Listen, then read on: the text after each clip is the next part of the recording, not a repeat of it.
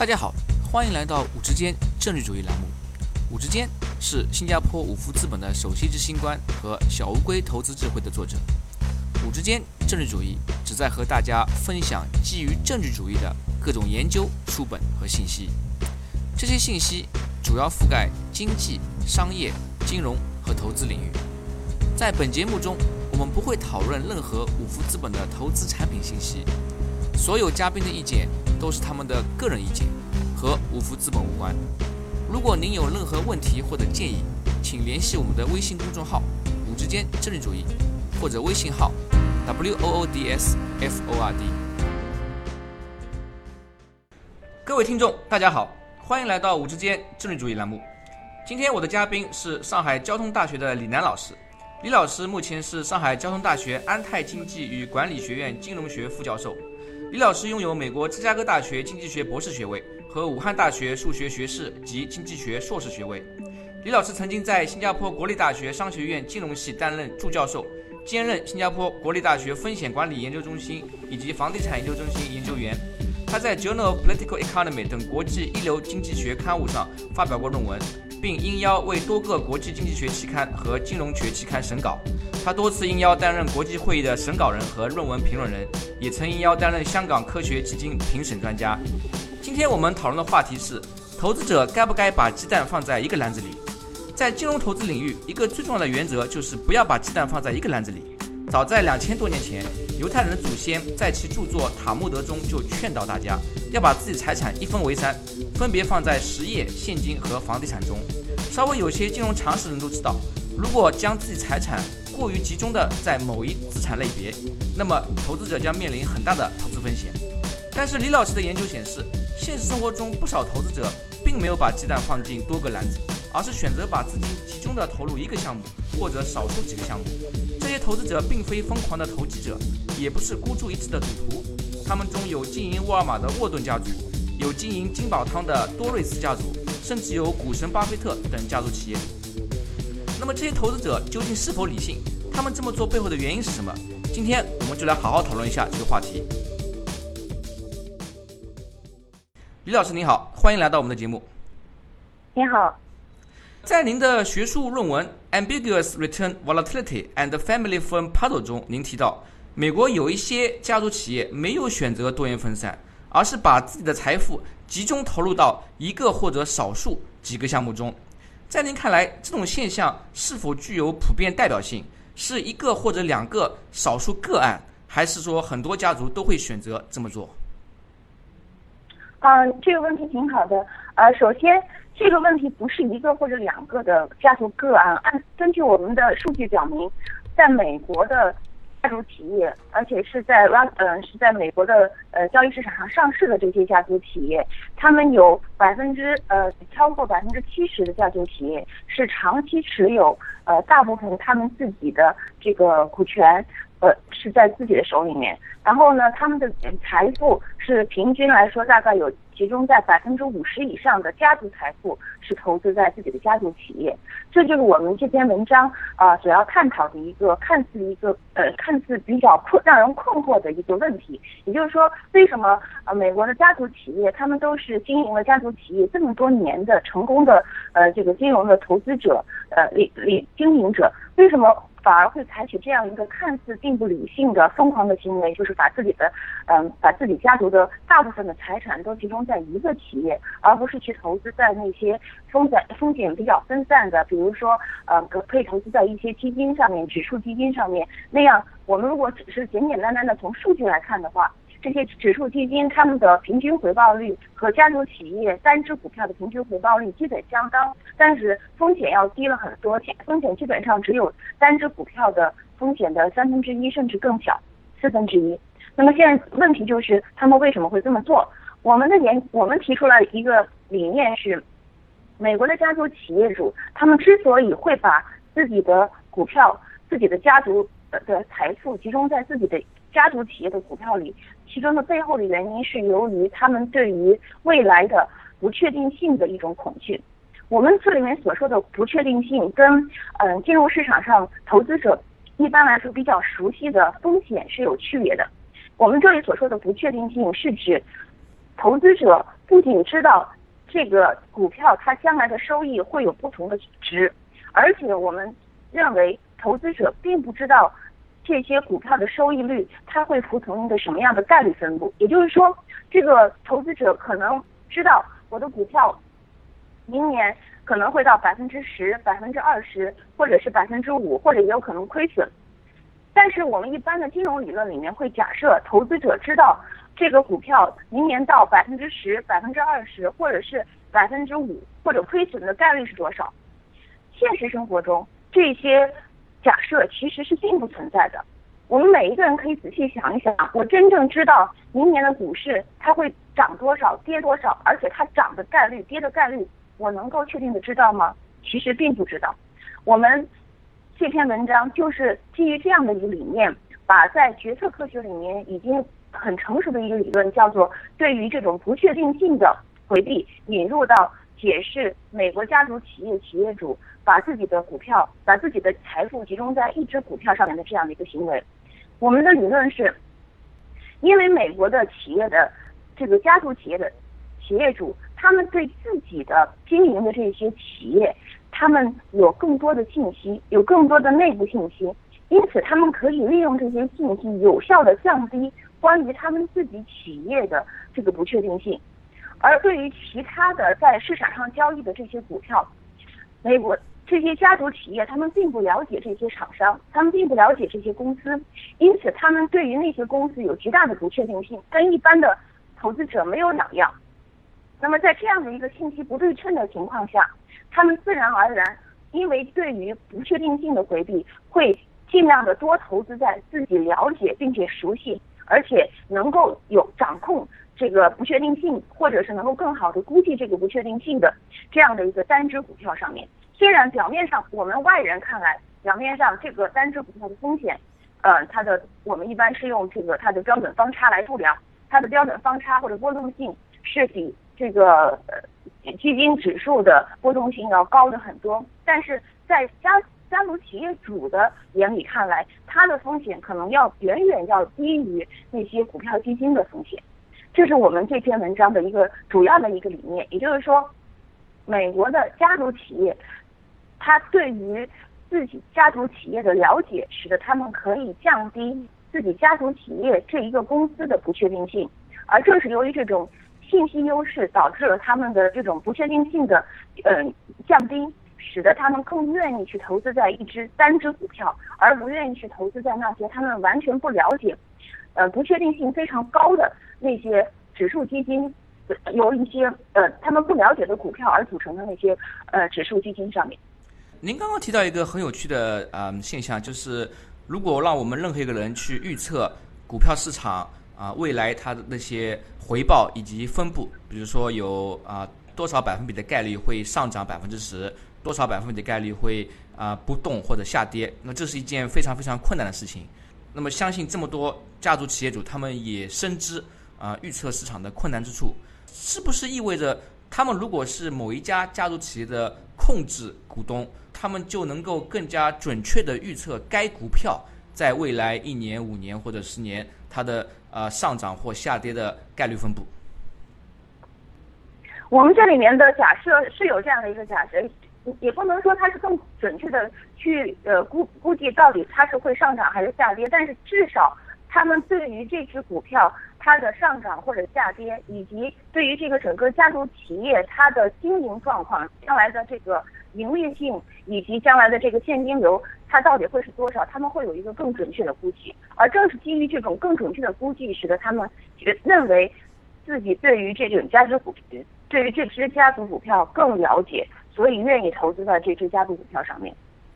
您的研究啊，同时也显示，美国家族企业第一代创始人平均把自己百分之八十以上的身家投入到自己创立公司，但是这个比例到了第二代和第三代会逐渐下降。这里边啊，是不是有这么几个因素？第一个是感情因素，因为第一代创始人可能会把这个公司视作为自己的孩子，有更强烈的啊感情联系。第二个因素呢，是他的对于这个行业以及公司的知识啊信息掌握度很难传到呃第二代和第三代，所以他们可能不如他的第一代对公司那么了解，因此会逐渐更愿意退出家族企业的股份？呃，其实我们的研究并没有呃说，我们的研究是基于现实以及历史的所有的数据，并没有显示说第一代的创始人会把呃更多的家族企业的呃财富、家族的财富投入到这个呃家族企业中去。其实我们是会，我们发现的是，呃，如果这个家族他经营这个。呃，家族企业时间越长，他反而会越不愿意退出。他就是他卖出自己的家族企业，呃，退出转而投资到这个呃风险比较分散的股票指数基金的这种可能是其实是越少的。当然，你说的这个有一个感情因素，是不是感情因素在里面？我们也认为这个不能够排除。但是我们认为这个感情因素可能呃更好的可以解释为什么说在一些这个法律。不是特别呃健全，然后金融市场不是特别发达，家族企业他们呃不太容易去进行嗯这个风险分散的这样的一个市场上面啊，家族企业首先创始人会有更更多的感情对于这个企业，其次家族企业还有一些除掉这个投资的回报率的估计之外的一些别的呃顾虑，所以他们才会把自己的。这个财富集中的投资在一个呃家族企业里面，感情因素，如果说我们认为这个感情因素是一个主要的因素的话，那么这样的一个逻辑推论下来的话，就是说这个家族企业它应该是慢，就是它经营的时间越长，它就越容易退出。这跟我们的实证分析的结论是截然相反的。我们实证分析的结论发现。其实，一个家族企业，它经营的时间越长，它反而越不容易退出家族企业。这也是我们发现，我们认为一个很有趣的发现。那您觉得，呃，这些家族企业经营时间越长，反而退出的这个呃概率越低？呃，这背后可能的原因在什么地方呢？这个原因也是基于我们最最前前面的假设，也就是说，家族企业它为什么会投资在一一个股票上面呢？是因为它能够利用它的信息。去降低这个企业的不确定性。那么你想一想看，如果一个家族企业的企业主他经营了这个企业时间越长，说明他对这个企业就越了解，那么他的这个不确定，他的这个信息的优势就能够更大的降低他们本家族企业的不确定性，相对于外面的那些他们不了解的那些股票的不确定性。那么根据我们的这个理论。逻辑以及我们的模型推导出来，发现，在这种情况下，只要家族企业它自身，他认为自身的这个呃股票的不确定性，相对于外界的不确定性越小的话，他就会投资越多的自己的财富到自己的这只股票上面。也就是说，他越不容易退出自己的家族企业。您的研究啊，同时也指出，在那些缺少科技创新、进入门槛比较高的行业。家族企业创始人卖出股份、退出企业的比例比较低，是不是可以解释为啊一个简单的经济动因？就是说，如果行业的进入门槛比较高，科技创新比较慢，就意味着行业的超额利润率可以保持更长时间，因此也没有必要在还能够过安稳日子的前提下，把资金转移出去啊，去其他自己不熟悉的行业。嗯，这个这个问题问的很好，实际上我们。有的就一方面，我们可以说，如果这个行业的进入门槛高、科技创新慢的话，它的超额利润可以保持更长的时间。但另外一个方方面，你也说了，这这些行业其实它的风险是比较大的，它的风险是比较大的。也就是说，如果你没有对于这个行业非常嗯多的信息，或者是你不是嗯在这个行业里本身工作的这些人的话，你对这个行业是非常不了解的，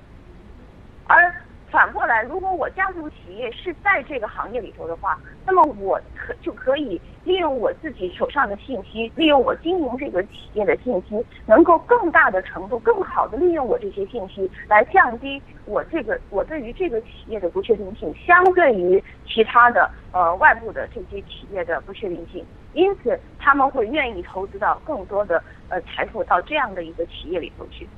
并不是说这个超额利润就一直可以保持这么多，因为这些这些这些创新科技创新比较慢，他们的门槛比较高的这个超额利润是不是存在？这个我们并没有真正的实证的证据去证明它。也就是说，我们并没有实证的证据去证明，在这样的一个在这样的一个呃行业里面，只要在这样这样的一个行业里面经营的这些企业，它都能够拿到很高的超额利润。我们的实证分析里面并没有发现这样的一个呃数据。啊，那么这个就让我想到一个呃现实中例子，很有趣啊，是我一个中国朋友，他的呃父亲啊做的是啊一个比较冷门的行业啊，某一个嗯飞机啊零件啊，那么它里边需要有很多的这个专业性的啊知识跟技术，然后呢嗯现在父亲年纪越来越大，呃儿子嗯想接班，可是由于他这个行业的呃专业性门槛很高。儿子大学里学的并不是这个专业，所以在接班方面啊，就呃发生很多困难啊，因此很难保证能够呃顺利的啊这样延续到下一代。那么这呃是不是其实也是一个例子，就说明有时候进入门槛比较高啊，创新或者比较慢，以及有一定的专业性门槛，这样的家族企业传承其实也是有一定的啊现实性困难。是的。这个这个您您这个例子呃对于嗯研究这个问题非常有帮助。其实这个例子就说明了，你这个家族企业真正要传承下去，你要保证你的家族企业的经营的这种呃优优优势性的话，你必须你的传承不仅是要传承这个股份，而是要传承你的经营的理念以及经你的经营能力。如果家族企业的继承者不能够把这些呃真正的我们叫我们把它的这些知识叫做无形资产，不能够真正的传承这些无形资产，不能够把这些信息有效的传承下来的话，那么家族企业的接班人跟普通的投资者是没有两样的。那么他也就没有这个优势来集中的投资自己的财富到这样的一个家族企业去。那么我们的我们的呃很简单的一个推论就是，这样的家族企业它是不会长久的。这样的家族企业它很会会在第一代创始人呃离开这个家族企业的时候，很容易就就上市了，就是或者是就这个嗯传承人就把这个财富去分散到去转投其他的行业去了。目前我们国内。也有越来越多的家族企业啊，我们这些家族企业的第一代和第二代可以从您的研究中学到点什么？他们是应该保持专注，在自己熟悉的领域做深做大，还是应该注重多元分散，把鸡蛋放在不同的篮子里？哦，这个问题是一个呃，是一个对于中国现在目前的家族企业的经营者一个非常重要的问题。呃，这个问题很好。呃，我想从两个方面回答。这个问题，第一个，如果说中国的市场是像美国的呃金融市场以及呃这个法律体系这样比较呃发呃比较发达了，而且比较完备的话，那么中国的呃家族企业的这个经营主当然应该是呃选择在自己熟悉的领域啊把这个熟悉的这个信息或者知识能够传承下去，也就是说他们应该保持专注。而且是要从自己的父辈那里，不仅是只继承财产，而且还要继承他们的这个专业性，他们的这个呃对于这个企业的了解度。那么再把把自己熟熟悉的领域去做大做深。我们的数据表明，这样的企业其实这样的家族企业其实是可以呃有有利润的经营的很很长时间。比如说金汤宝呃这个企业已经经营了呃将近一百年。然后，呃，沃尔玛这个企业现在也是一直一直一直在持续的在在做，呃，在做强。所以我们的数据表明，美国的这些家族企业都不仅都不仅仅是只存在于五年、十年或者十五年，基本上它的很多这个企业的这个历史能够追溯到呃五十年以上，甚至到一百多年。所以这是一个给我们的家族企业的一个呃提示，也就是说。我们应该放眼未来，应该能够，应该应该要去注重我这个家族企业的持续发展。那么，我如何让我这个家族企业进行持续的发展，而且保证它的这个竞争性呢？就是应该把自己熟悉的领域做强做深，在自己熟悉的领域里面去尽可能的利用自己的这些知识，利用自己的这些信息优势，去把这个领域做好。如果说，看到如如果说看到有很多领域现在新发展的很多领域啊，它嗯它这个嗯呃看起来表面收益很快来钱很快的话，这个其实它的风险也会很大，而且对于呃对于这种科技创新类是比较嗯比较呃比较呃多的这些行业来说的话，它的企业的生存率也是非常低的，所以这一些企业家族企业是不是要去涉足，取决于一关键的一点是家族企业的经营者他对于这方面的呃行业的这方面的专业知识是不是了解，他有没有足够的他有没有足够的信息去帮助他去呃降低关于这个行业的不确定性。只有他在有这个信息优势的情况下，他才应该去考虑涉足。如果说他对他想要去涉足的这些分散呃风险的这些行业是他完全不了解的一些行业的话，那么我不建议他们去做这个多元分散。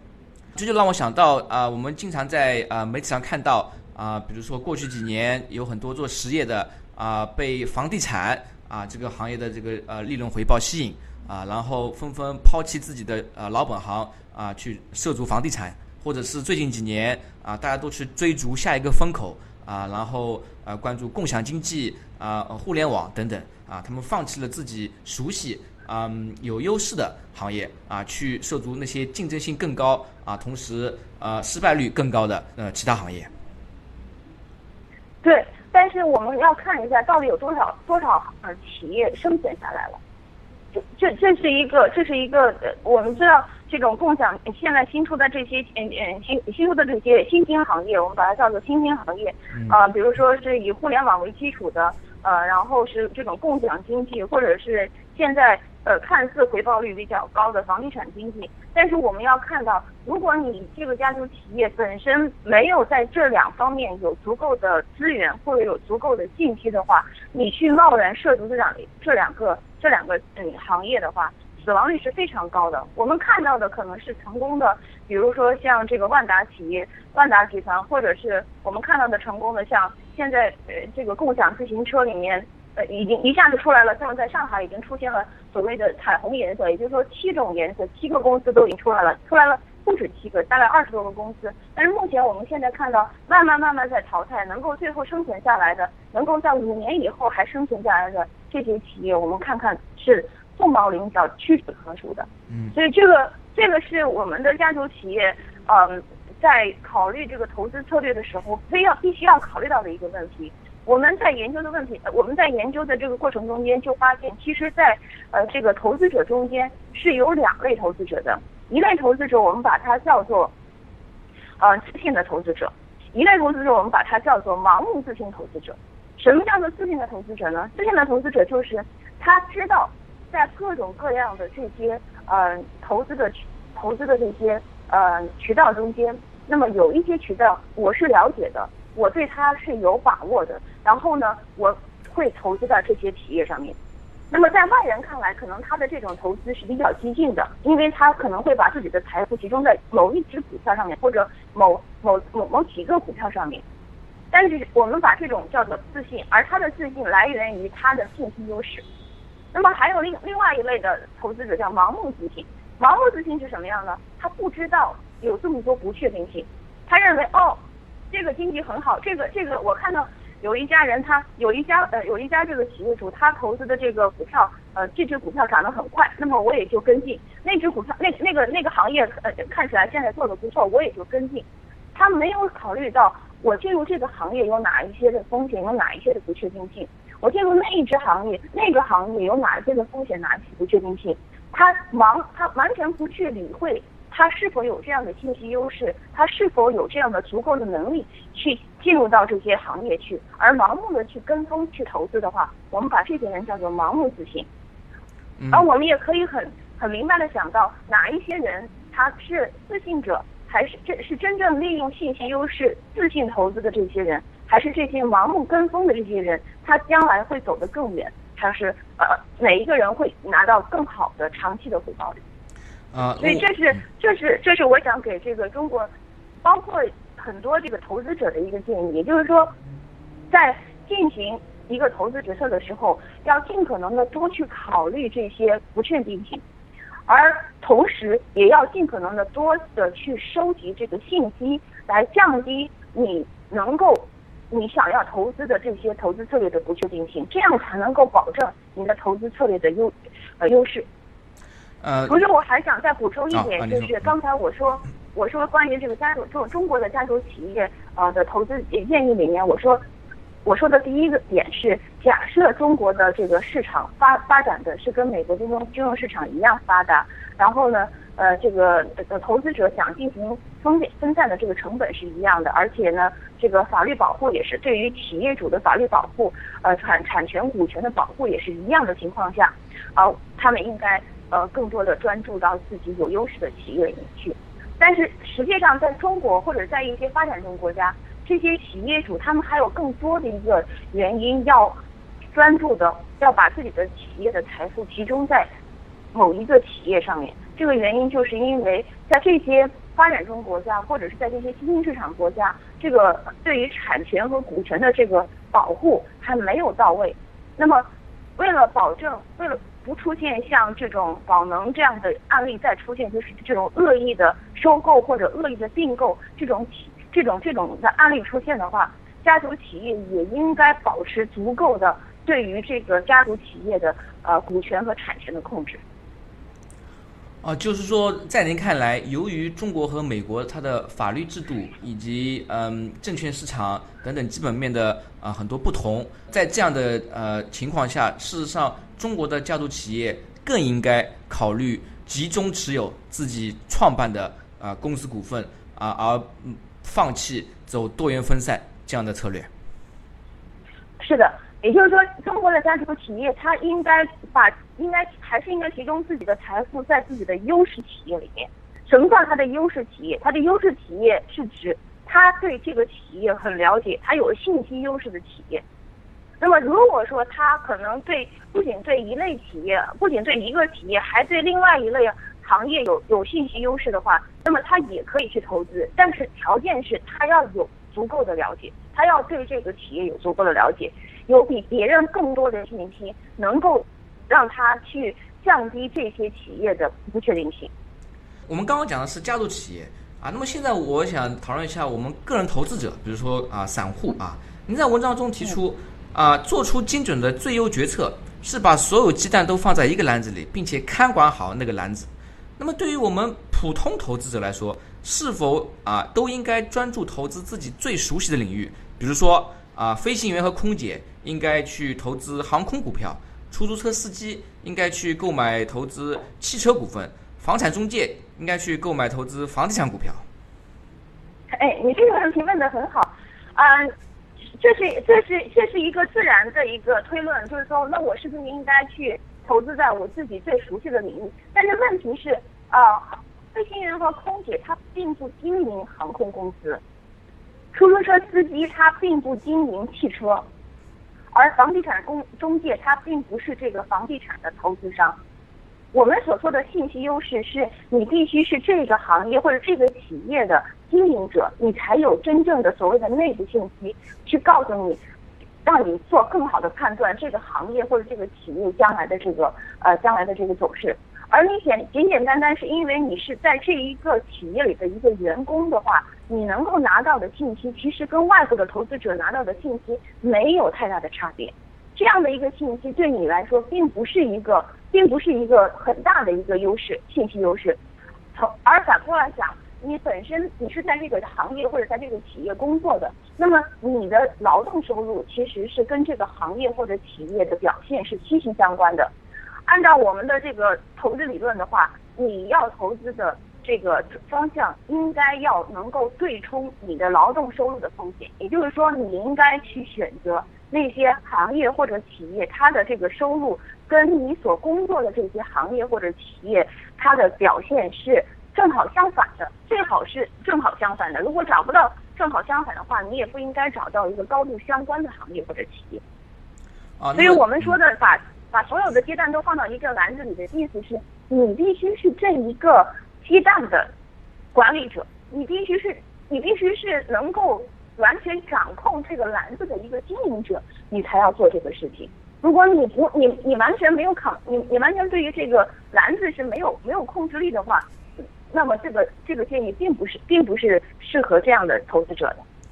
啊，所以说在这里把鸡蛋放在不同篮子里，或者是把鸡蛋放在一个篮子里，它适用的对象啊是完全不一样的。对于那些对篮子有控制权的啊家族企业主，那么他们就可以啊更好的利用他们的信息优势，而对于啊绝大部分公司员工啊，我们的普通投资来说啊，事实上可能他们呃应该做出的理性决策呢，恰恰相反，不要自以为啊我我在这个行业工作好像就啊比别人啊知道多一点，事实上你的信息优势是微乎其微的啊，跟那些外部投资者几乎没有什么两样，因此可能更为理性的投资决策是啊多元分散对冲自己啊所在这个行业的它的行业周期性风险。对的。今天呃，限于我们的时间啊，我们很快就会啊结束我们今天的访谈啊。那么在节目最后，李老师，您有啊什么建议啊或者想法要跟我们的听众朋友们分享一下？嗯，我自己是做这个投资呃投资研究的，然后对于资产定价也比较感兴趣。呃，我在呃我现在也在上海交通大学给学生呃讲课。那么我在讲课的过程中间就发现，我们有很多这个年轻的。学生以及呃很多年轻人呢，对于现在的创业创新都非常感兴趣，呃，但是呢，我给他们的一个建议叫做风物长宜放远量，也就是说，呃，你最后我发现，最后呢那些能够走得长、走得远的那些创创业者以及那些企业主的话，还是要有基于自己所掌握的知识基础，要有一定的专长。那么，学生在学校里面，你能你应该。注重的主要的一个工作，还是应该尽可能的去累积自己的专业知识，以及去找到自己的专长，这样的话才能够将来让你在创业的过程中间有更好的、更长远的发展。当然了，年轻人有很多新鲜的想法，而且现在随着这个互联网的发展的话，信息的来源是非常多的。年轻人可能会呃希望能够更好的或者能够更快的呃去赚钱，或赚到自己的第一桶金，去抢占这个市场。但是我的建议还是啊，这个世界上充满了不确定性。你要想像你要想有保持自己的优势，想在这种不确定、具有充满不确定性的这样的一个世界上面成为最后的胜者，或者成为一个长期的胜者的话，你需要不停的累积自己的专长知识，而利用这些专长的知识去帮助自己降低自己所在领域的不确定性。谢谢收听五之间政治主义频道。如果您有任何问题或者建议，请联系我们的微信公众号“五之间政治主义”。或者我们的微信号 w o o d s f o r d，祝您有美好的一天。